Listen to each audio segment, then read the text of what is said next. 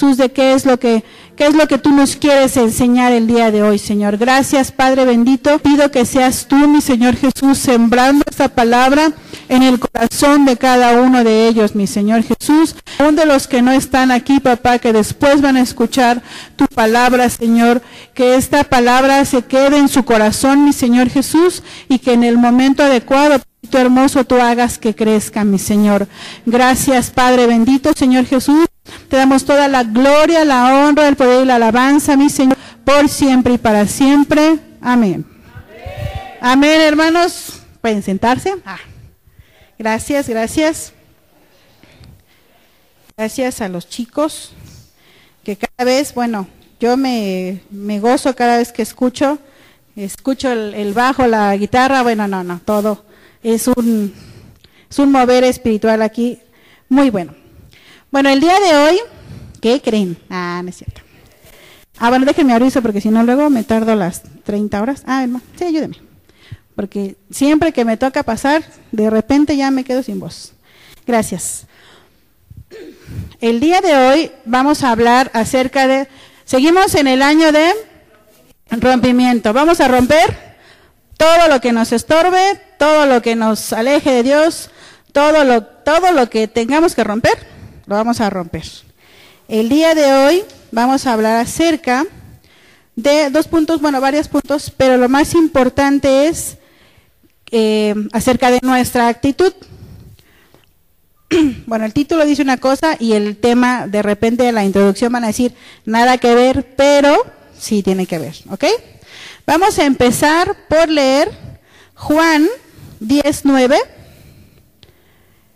Juan 19 en la versión Reina Valera 60. Ok, ya está en las pantallas. Dice, yo soy la puerta, el que por mí entrare será salvo y entrará y saldrá y hallará pastos. Ahí no están poniendo atención. Otra vez. Juan 19 de la Reina Valera 60. Yo soy la puerta y el que por mí entrare será salvo y entrará y saldrá y hallará pastos. Ahora, pongan atención porque voy a leer el mismo versículo, pero en otras versiones, ¿ok? Luego, Juan 19, en la nueva versión internacional, dice, yo soy la puerta. El que entre por esta puerta, que soy yo, será salvo se moverá con entera libertad, entrará y saldrá y hallará pastos. En la nueva traducción viviente dice, yo soy la puerta, los que entren a través de mí serán salvos, entrarán y saldrán libremente y encontrarán buenos pastos. Ahí ya nos están añadiendo una palabra más, buenos pastos, ¿ok? En la traducción al lenguaje actual dice, yo soy la puerta del reino de Dios. Cualquiera que entre por esta puerta se salvará. Podrá entrar y salir y siempre encontrará alimento. ¿Ok? Y por último, en la palabra de Dios para todos. Yo soy la puerta. Si alguno pasa por mí, se salvará podrá entrar y salir y encontrará todo lo que necesita. ¿Qué vamos a encontrar a través de esa puerta? Todo lo que necesitamos. Y sabes, todo lo que necesitamos tú y yo es Jesús. Amén. A nuestro Dios. Una puerta abierta deja pasar, entrar, salir y permite la libre circulación. Si nosotros llegamos y de repente está esa puerta cerrada, dices, híjole, tengo que irme a dar la vuelta hasta acá para entrar. Y como que no es la misma dinámica, porque ya nos acostumbramos a que está abierta esta puerta y está abierta la otra puerta, ¿cierto? Una, ¿Qué pasa cuando está cerrada?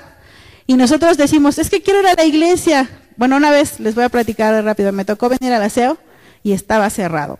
Y dije, ¿y ahora cómo me meto? No ocupe por el huequito, dije, no voy a caber por ahí. Tuvimos que venir al otro día, pero a lo que me refiero es, estaba cerrado. Cuando las puertas están cerradas, imposibilitan el paso y muchas veces ya no hacemos el propósito, ya no, ya no cumplimos la tarea con la que teníamos, en la que teníamos prevista, ¿cierto? ¿Vamos bien? Encontré un concepto en el diccionario. Dice, la puerta, al ser una abertura que nos permite entrar y salir, siempre ha sido considerada un símbolo universal que implica una transición de un lugar, de un estado o de un nivel a otro. Pongamos atención, de un nivel a otro. Y hace ratito que nos estábamos diciendo, ¿qué nos dijo Jesús? Yo soy la puerta. Si alguno pasa por mí, se salvará, podrá entrar y salir y encontrará lo que necesite. Y, la, y la, el concepto nos dice que vamos a entrar a otro nivel. O sea, si nosotros abrimos la puerta correcta, vamos a subir de nivel indiscutiblemente. ¿Ok? Todos conocemos, todos conocemos distintos tipos de puertas. En nuestra casa, ¿de qué puertas tenemos? De madera, de metal, de cristal. ¿Qué más? De aluminio. La que tenemos aquí es de herrería con cristal. Este, no es la misma forma la que tenemos acá que la que tenemos en el zaguán, por ejemplo, que es más alargada. Ah, en las películas, en la de los, ahí no sé cómo, hay unas puertas redondas, ¿no? Este, ¿qué más? ¿De qué otro tipo? Hemos visto puertas de bambú, o sea, ya ven variedad. ¿Qué más? Porque hay mucha diversidad de materiales. Incluso hay unas más que son con controlito, ¿no? Puches el controlito, el botón y se abre solita, ¿no? Hay puertas que son manuales, hay unas que son de la calle, hay unas que son de la oficina, hay diferentes tipos de puertas, de tela, dice Lenón. También en algún momento puede haber una de tela, ¿por qué no? Pero, ¿sabes? Hay veces que de tantas puertas que vemos, pues no sabemos cuál elegir. ¿Cierto? Bueno, ya platicamos de puertas. Era un comercial. No, no es cierto. Nuestro Señor Jesús nos ha enseñado en su palabra que nosotros al recibirlo como nuestro Señor y nuestro Salvador, pasamos de ser simple creación a ser hijos de Dios. ¿Eso sí lo tenemos claro? y ser coherederos conjuntamente con quién? Con nuestro Señor Jesucristo. Amén. ¿Cuántos hijos de Dios hay aquí? Ay, es que como que no se escuchó. A ver, ¿cuántos hijos de Dios hay aquí hoy? Ah, eso, ahora sí, ya se escuchó.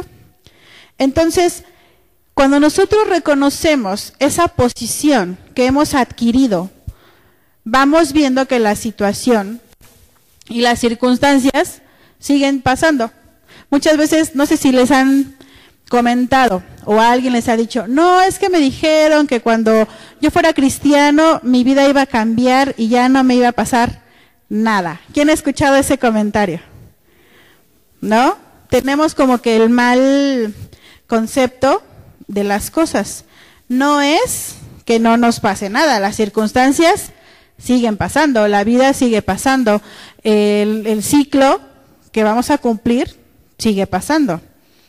Pero hay algo que cambió en nosotros. Porque hay un antes de Cristo y hay un después de Cristo. Siempre. Eso, eso apenas lo estamos, bueno, lo estoy incorporando a mi vida y sí, de verdad, hay un antes y un después. Eh, ese es, él es la razón por la que tenemos esa diferencia. Simplemente que nuestro Señor Jesús vive ahora en nuestro corazón.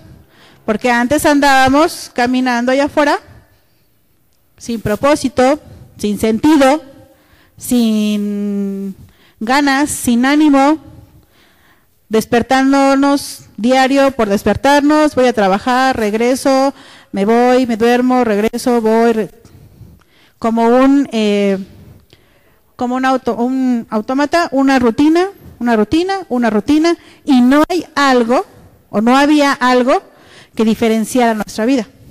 Pero ¿qué pasa? Que ahora tú conoces a Dios, a Jesús en tu corazón, ya no vemos las cosas de la misma forma. Porque aunque seguimos haciendo nuestra rutina, las cosas han cambiado. ¿Qué es lo que cambió? Nuestra actitud, ¿cierto? La actitud, hermanos, queridos hermanos, lo es todo. No siempre tenemos el control de lo que nos pasa, ¿cierto?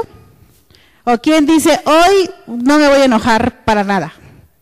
¿Quién se levanta y dice, hoy yo no me voy a enojar, pero sí para nada? Yo alguna vez lo dije en la mañana y lo primero que me pasó, bueno, ya después dije, ay, ya no voy a decir nada. Nosotros tenemos el poder completo de nuestra actitud. Es lo único que nosotros podemos controlar. Nada más. Todo lo demás está en manos de Dios, pero nuestra actitud, ¿sabes? Sí la podemos controlar. Sí podemos hacer la diferencia cuando algo nos pasa, cómo vamos a, reaccionar. Porque, ¿qué sucede si, ya me acaba de pasar hace poquito, bueno, indirectamente, me, me, platicó mi mamá, ah, es que fuimos y fuimos para acá y no sé qué, y fui con tal persona y me dijo, y me ganó la ira. Otra vez volví a caer, me enojé, le dije, me dijo, y yo me quedé y le digo, cálmate, me dice, sí, lo reconozco. Estaba yo muy en paz, pero tuve que hacer eso y volví a caer. Me dijo, no pude controlar mi actitud. Yo le dije, es que dejaste que todo lo que estaba afuera, pues te influenciara. Y ciertamente las cosas que nos pasan a veces nos rebasan. No es tan sencillo decir, ah, sí, me vale. Pero sí tenemos que tener la fortaleza de decir, sí está pasando, yo no lo puedo controlar, pero yo sí puedo hacer algo en, en mí. No en la persona que me está gritoneando, pero en mí sí puedo hacer algo. Ahora les voy a decir por qué sí podemos hacer la diferencia. Vamos a leer Filipenses 2, del 5 al 7, por favor.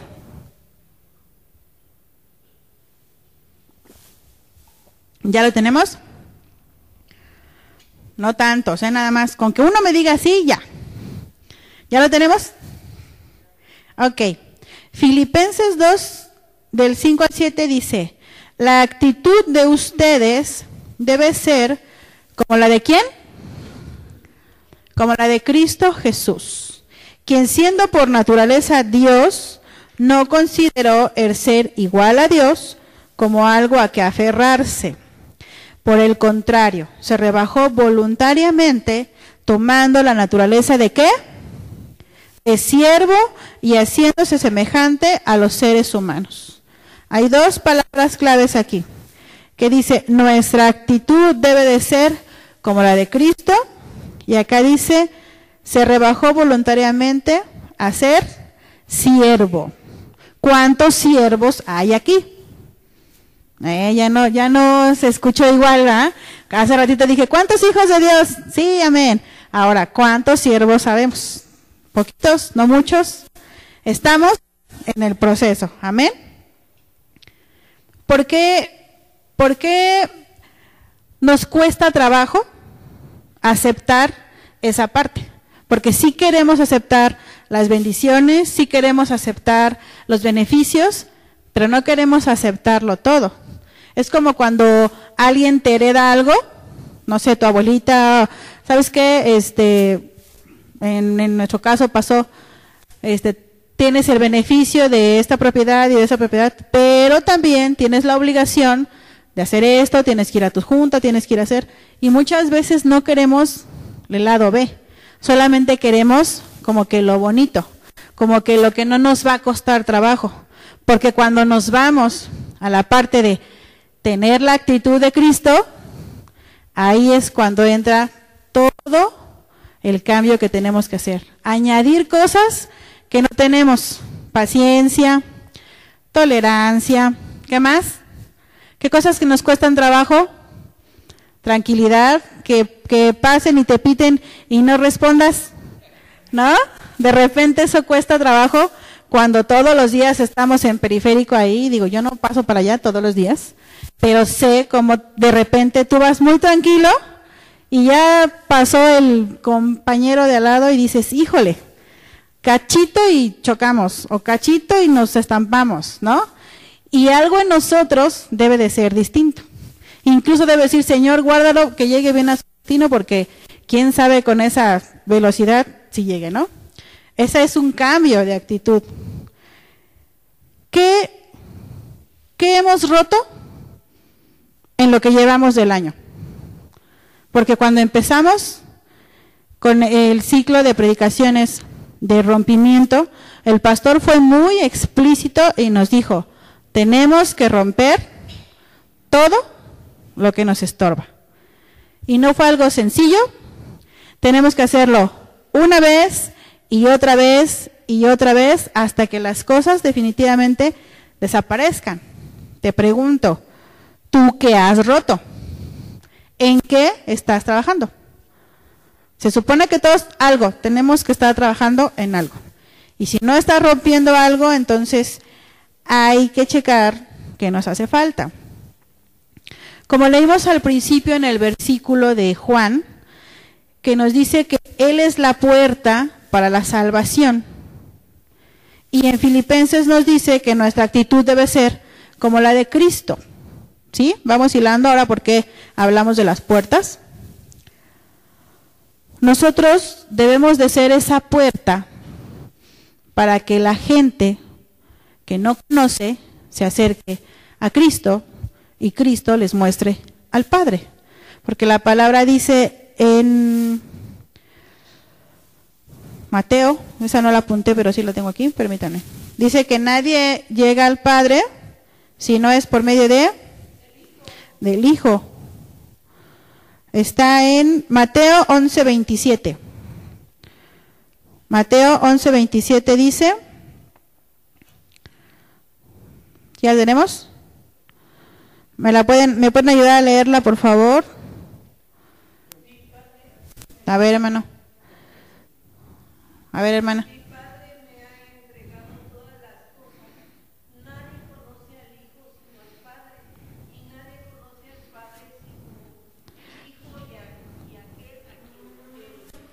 ¿A quién elige?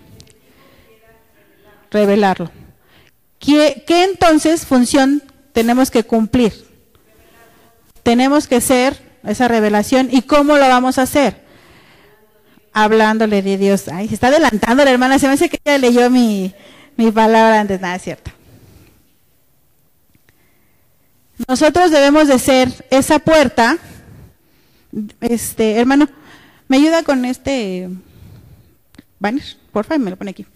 Esa puerta para que la gente que no conoce, conozca, porque dice la palabra, bien como lo estaba diciendo la hermana Moni, que si no hay quien les predique, aquí está bien, aquí está bien, sí, que si no hay quien les platique, quien les predique, ¿cómo van a conocer a Dios? Porque tú lo conoces, tú ya sabes, tú tienes fe, tú tienes una esperanza, porque eh, alguien hubo que te habló. No sé cuánto tiempo llevemos en el ministerio. Unos llevan poquito, unos llevan un año, dos años, unos llevan meses, unos llevan más de diez años. Pero hubo alguien antes que cumplió esa función de puerta. ¿Cierto? Alguien te acercó y te dijo, Dios puede hacer esto por ti. Mira, y te mostró porque ya hizo esto en mí, porque yo eh, era así y ahora ya no lo soy, porque Dios ha añadido esto a mi vida, ¿cierto? Hubo alguien que Dios usó para que tú llegaras y lo conocieras. El punto aquí es, nosotros estamos cumpliendo nuestra función de ser esa puerta. Vamos a tener próximamente nuestro evento de familias. ¿Cuál es nuestra función? Ser esa puerta para que ellos entren a conocer a Cristo y por lo tanto puedan acceder al Padre. Si nosotros no cumplimos esa función, entonces nuestra actitud de siervos no se está cumpliendo. Porque dice la palabra que nuestra actitud debe ser como la de Cristo. Y Cristo cumplió su función de siervo, ¿cierto? Entonces nosotros tenemos que empezar o, que, o continuar cumpliendo esa función. ¿Sí? ¿Vamos bien? Ya nos hablaron acerca de romper con la sequía, ¿cierto? Que le demos de beber al que tiene sed, que rompamos con el desamparo, quitar esa parte de abandono en las personas. Obviamente eso no lo vamos a hacer literal nosotros. Que rompamos con la hambruna, que le demos de comer al que tiene hambre, pero tanto física como espiritualmente, ¿cierto? Que rompamos con la oscuridad, esa fue la prédica pasada. Tenemos que romper con esa oscuridad, que seamos esa luz. Mi pregunta es, ¿para qué vamos a hacer todo eso si no lo estamos haciendo con la actitud correcta? Entonces, nada más le damos de comer para que ya no me esté tocando la puerta, para que ya no me esté diciendo, ay, este, ahí me dicen, güera, ahora se me va a dar un taco. Todos los días. Sí, les damos el taco. Pero no nada más es cumplir esa parte física. También es ir más allá. Es cumplir esa función y ser esa puerta de decirle, ven, pásale, conócelo. Porque si nosotros no abrimos esa puerta, si no les damos esa facilidad, ese acceso, la gente difícilmente se va a acercar a la puerta correcta. ¿Cuántas puertas? Simplemente un ejemplo. ¿Cuántas puertas hay en esta callecita? Chiquitas, ¿no? Y la gente de repente anda buscando qué puerta tocar. Hay circunstancias que nos pueden llevar a querer abrir puertas, pero ¿qué pasa cuando tú no conoces o tú no sabes quién vive en esa casa?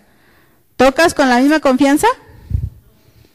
O de repente ves una puerta que está así como despintada o como se ve medio abandonado el asunto, ¿te da la misma confianza de decir, ah, no, sí, aquí yo? De repente dices, no, te da miedo. ¿Qué pasa cuando la gente nueva se acerca y no tiene esa confianza? Y nosotros, en lugar de ser esa bonita puerta, que llame la atención y que diga, ah, pues se ve que esa puerta es confiable. No, nosotros andamos descuidando nuestro lugar. ¿Saben qué sucede? Que la gente no, no tiene esa confianza porque tiene miedo. El miedo nos paraliza. ¿Cuántas veces no hemos tenido miedo de algo? Incluso ya conociendo a nuestro Señor y, que tenemos ya un tiempo. ¿Cuántas veces el miedo no, de repente dices, híjole, ¿sí lo hago? ¿No lo hago? ¿Sí podré? ¿No podré? El miedo definitivamente es un arma que quieren utilizar en contra de los hijos de Dios, pero ¿sabes? Pues no van a poder porque el amor perfecto, que es nuestro Señor Jesús, echa fuera todo el temor. Eso lo dice en Primera de Juan 4:18, que el amor perfecto echa fuera el temor. El que teme espera el castigo, así que no ha sido perfeccionado en el amor. Entonces, mi puerta, yo, tengo que abrirla y decirle, mira, Cristo es Él. En mi vida ha hecho esto, esto, esto. Conociendo tú a Cristo, puedes acceder al Padre. ¿Cuántas personas huérfanas y no literal están allá afuera necesitando que quitemos ese abandono de su corazón? ¿Cuántas personas, nosotros por ejemplo lo vemos mucho en el grupo, en el, en el grupo en el que estamos?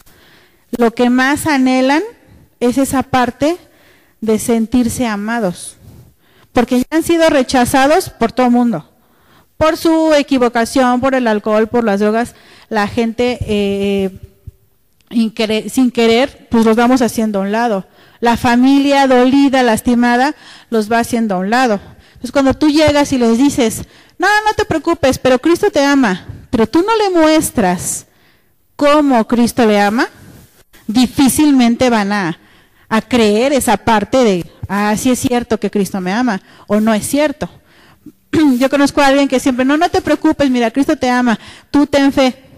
Y le digo, sí está bien que les digas eso, pero ¿cómo le vas a mostrar que Cristo en verdad los ama? Si aún no le conocen. ¿Qué tenemos que hacer? ¿Cómo van a acercarse si no conocen? ¿Cómo van a acercarse y decirle, eh, porque a mí me han dicho, es que ¿cómo, ¿cómo oro? ¿Cómo le digo? ¿Cómo le pido? Si yo no le estoy mostrando cuál es la puerta y cuál es la cerradura. La cerradura principal es la oración. Nosotros tenemos que decirle, mira, vamos a orar. Vamos. No, ah, bueno, hazle así, porque es muy fácil. Pero ¿qué creen? Al principio la gente cuando no conoce, pues difícilmente se va a querer acercar a la puerta. En Romanos 10:14 nos dice, ¿cómo invocarán a aquel a quien no han creído? ¿Y cómo creerán en aquel de quien no han oído?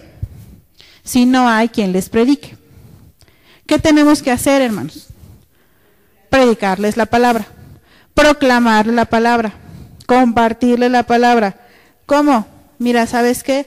Dios, en su infinita misericordia y amor, a mí me salvó. Tal vez no le tengas que decir todos los versículos de la Biblia. Con que le digas uno que, que en ti haya hecho la diferencia, en esa persona puede hacer la diferencia.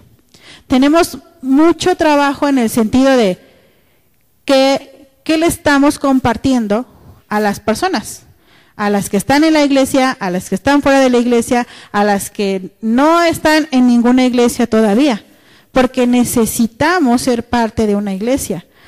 Nosotros no hemos sido, no somos, no somos o no fuimos creados para estar solos. Ayer nos estaban diciendo, no somos como el llanero solitario, hay que solito va a poder todo. Nosotros hemos sido creados para estar en grupo. Y saben cuánto gusto le da a Dios ver que sus hijos se reúnen con amor, con gusto, con gozo. No digan, ay, ya, Sí, ya tengo que ir a la iglesia. Ay, bueno. Ay, es que la ay, este hermano, ¿cómo? Ay, es que la hermanita. Ay, es que, o no me saludó. Ay, de seguro está enojada, pero pues yo ni le hice nada. Y en lugar de que estemos con una actitud correcta, de servicio, de gozo, estamos nada más viendo qué es lo que no debemos de comportarnos. Es la importancia de tener una actitud correcta. Porque así entonces van a quererse acercar a la puerta.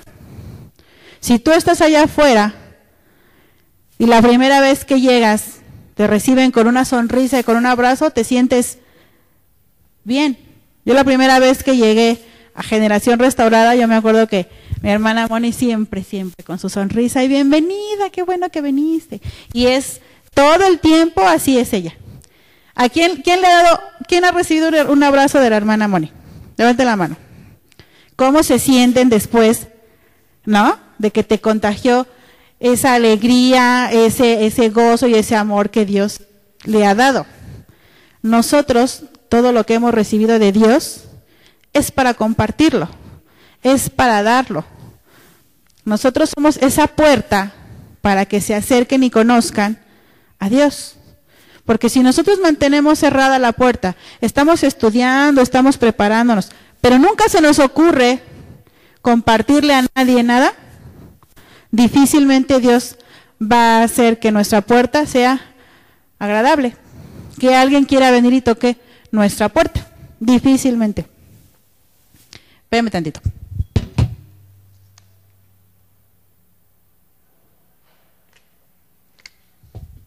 Qué importante es nuestra actitud, ¿cierto? Entonces, ¿qué tipo de puerta somos? Ahora sí ya vimos por qué hablamos de puertas al principio. ¿Qué tipo de puerta eres tú? Ya sabemos que hay unas más delgaditas, hay unas más anchitas, hay unas más altas, hay unas blancas, unas cafés, unas plateadas. Unas que dices, hoy no inventes esa puerta, qué nice se ve. Dice mi hija, qué cute, ¿no? Así, porque ahora ya hablan los chicos, muy así. ¿Qué tipo de puerta estás haciendo tú? Todos tenemos eh, el ministerio, porque los que estamos aquí es porque Dios nos ha elegido para hacer puertas. Estás aquí porque Dios te eligió para algo mayor. Siempre.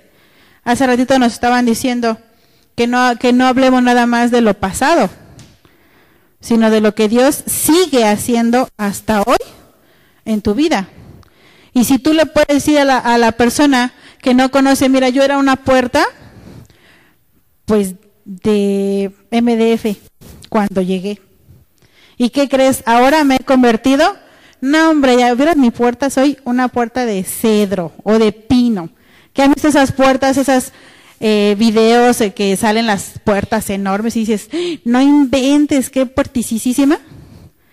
¿Cómo, ¿Cómo te proyectas a ti como una puerta? Una de mi tamaño, pues no va a caber nadie.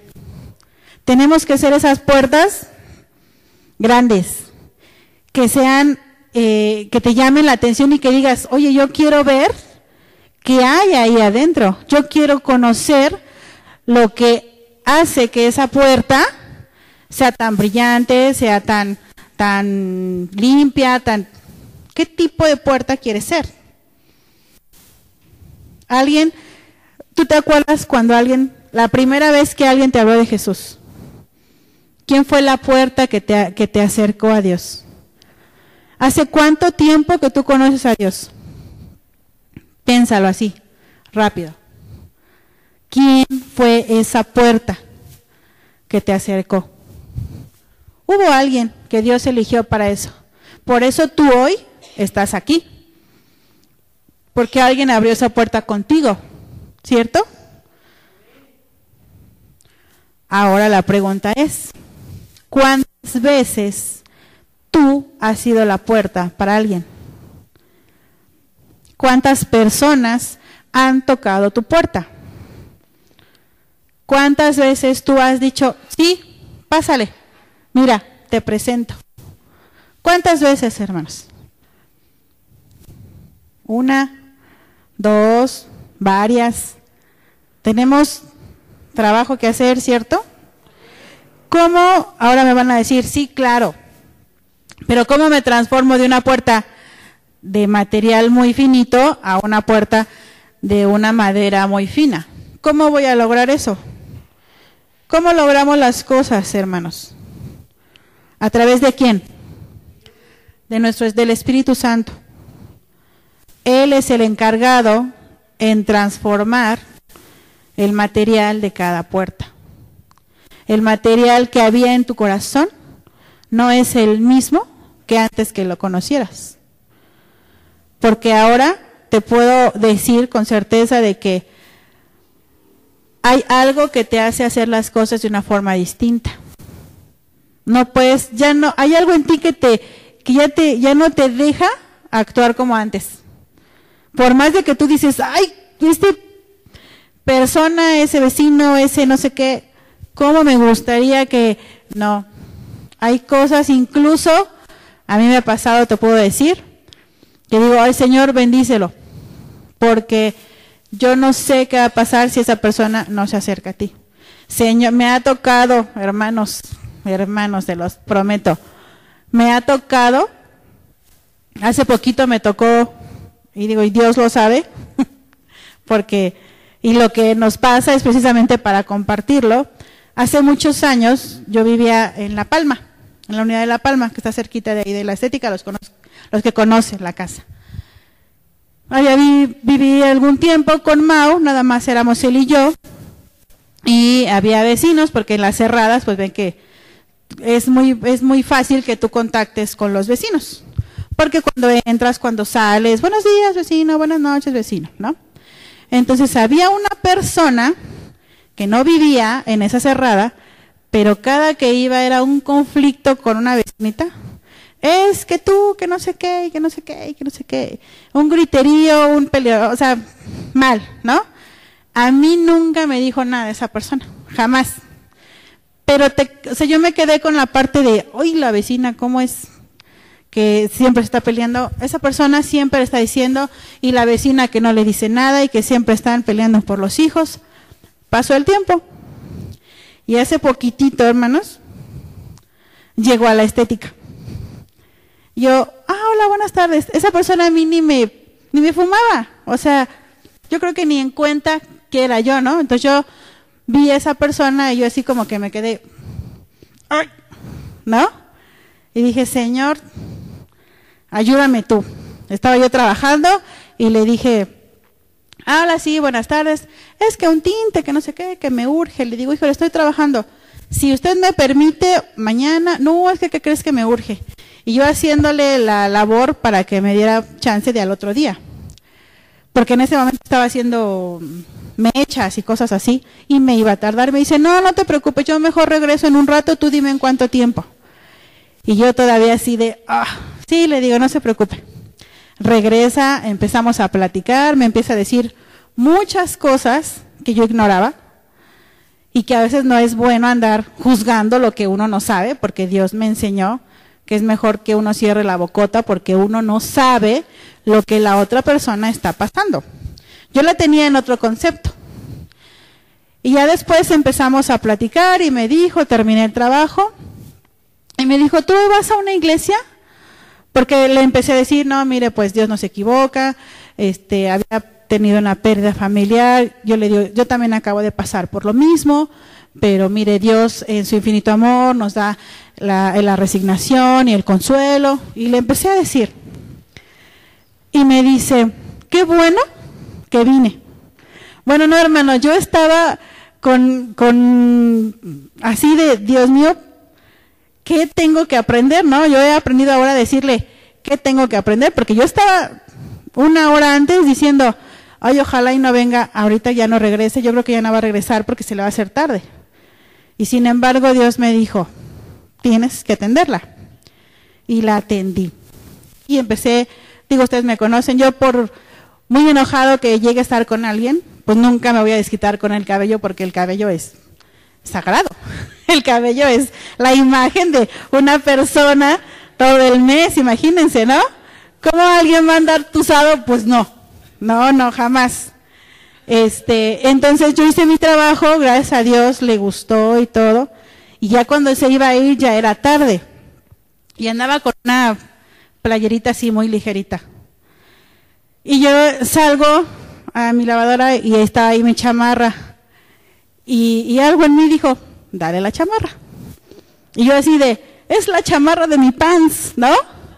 Pero le di la chamarra. ¿Y saben qué me dijo, hermanos? Me habían dicho, fíjense, que los cristianos actuaban bien, pero nunca me había tocado que alguien actuara bien conmigo de esa forma. Bueno, yo sentí así como un balde de agua helada porque dije, cáese la boca y haga lo que tiene que hacer. Ese día yo fui una puerta, porque esa persona andaba buscando quién le aplicara el tinte. Fue el pretexto. ¿Sí me explico? Dios me usó en ese momento para decirle, oye, tú tienes que compartirle lo que Dios te ha dado a ti. El, tinte, el tiempo, la plática, la chamarra, eso fue lo de menos. Lo más importante fue que dijo, y que hubo una referencia de, de alguien que conoce a Cristo. ¿Qué hubiera pasado si yo en ese momento le hubiera dicho, ay, es que usted es la señora que no sé qué, que no sé qué, que no sé qué, que no sé qué? Si ella ni siquiera había tenido nada que ver conmigo. ¿Sí me explico? solita le hubiera cerrado la puerta. Y no nada más a la estética, que eso nada más es el, el instrumento. Le hubiera cerrado la puerta que conociera a Cristo. Porque vio algo diferente. Y no le estoy diciendo, uy, no, yo, no, hermanos. Porque aún en mí había esa parte de, preferiría no atenderlo porque de repente sé cómo era, como conflictiva y como cosas. ¿Sí me explico? le di la chamarra. Y ya después vi el pan y dije, no pasa nada. Igual y si regresa, qué bueno, y si no, no importa. Porque lo más importante fue que escuchó y que vio lo que Dios puede hacer en alguien. Ella no sabe el impacto que causó en mí. No sabe el, el impacto que causó en mí. Y que Dios me hizo eh, en ese momento despertar y decir, oye, no se trata de ti, se trata de mí, de que me conozcan a mí, de que tú les hables de mí, de que tú abras esa puerta y les digas, si ellos se acercan a Dios, a Jesús, van a conocer al Padre. Y entonces el hambre va a desaparecer, la sed se va a quitar, el, el abandono que puedan sentir en el corazón ya no va a existir, porque Dios va a llegar a cubrir todas esas faltas. Y nos vamos a convertir en esa luz en medio de la oscuridad. Tenemos que dejar que el Espíritu Santo nos moldee para hacer esa puerta correcta. ¿Quién quiere ser una puerta de cedro o de pino o de aluminio carísimo, del más caro que hay? O de esas puertas que son súper elegantes.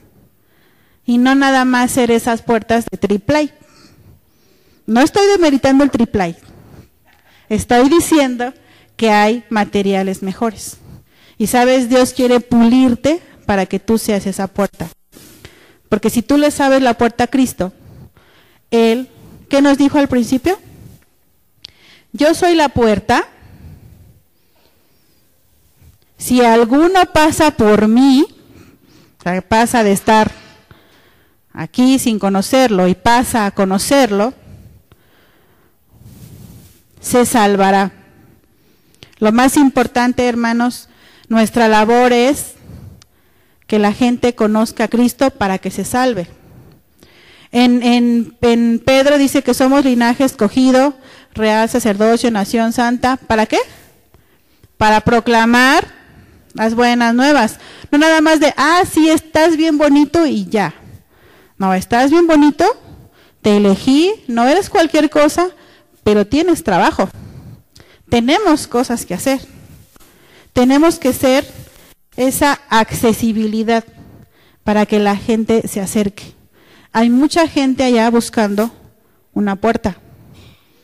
Y hay veces que nosotros tenemos la puerta cerrada. ¿Queremos seguir cerrando puertas? ¿O ser las puertas adecuadas?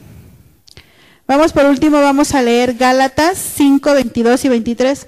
Eso ya lo, ya lo debemos de saber que debemos, ¿cómo va a ser nuestra puerta la puerta adecuada? Teniendo el fruto del Espíritu, ¿cierto? ¿Cuál es el fruto del Espíritu, hermanos? Amor, ajá. Bondad, fidelidad, humildad, dominio propio. ¿A quién le hace falta de repente dominio propio? Ah, ¡Ay, no es cierto! a todos. ¿A quién nos hace falta de repente un poquito de humildad? Porque a veces el orgullo nos gana. A veces el orgullo nos gana y ay no. Y entonces mi actitud se pierde. Porque no dejé que Dios hiciera lo correcto en mí. ¿Me ayuda a quitarlo? Bueno, por favor. ¿Sí me explicó? Gracias, hermano. No dejemos que el enemigo impida que Dios nos pula para hacer esa puerta adecuada. ¿Qué les parece, hermanos, si nos ponemos de pie?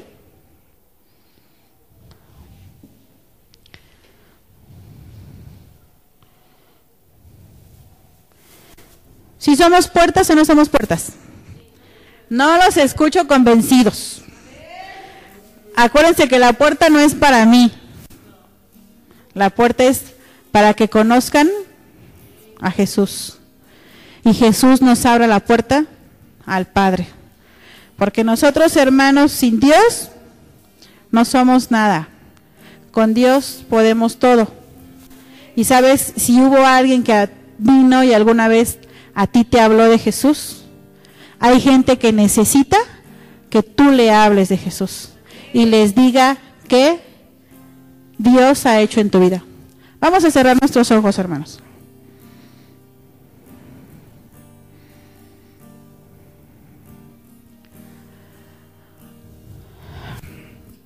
Padre precioso, mi Señor, yo, yo vengo a ti, mi Señor, en nombre de Jesús, a darte gracias, papito hermoso, y a pedirte que seas tú una vez más, mi Señor Jesús, puliendo nuestro corazón, lo que aún esté deforme, lo que aún esté de más, lo que aún nos esté impidiendo, Señor Jesús, tener una actitud correcta, papá, para poder ser esa puerta que necesitas para que se use.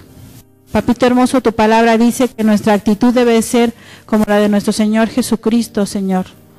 Padre, te pedimos que, nuestro, que tu Espíritu Santo, mi Señor, venga a nosotros y sea Él cubriendo esas faltas, sea Él eh, moldeando nuestro carácter, sea Él quitando lo que nos estorba.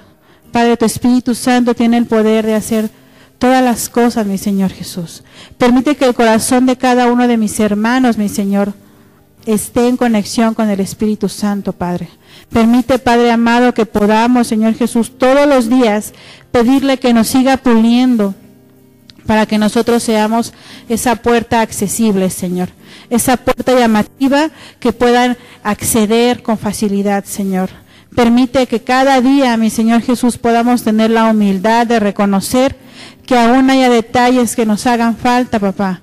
Pero sabemos, mi Señor Jesús, que tú eres el perfeccionador de las cosas, mi Señor.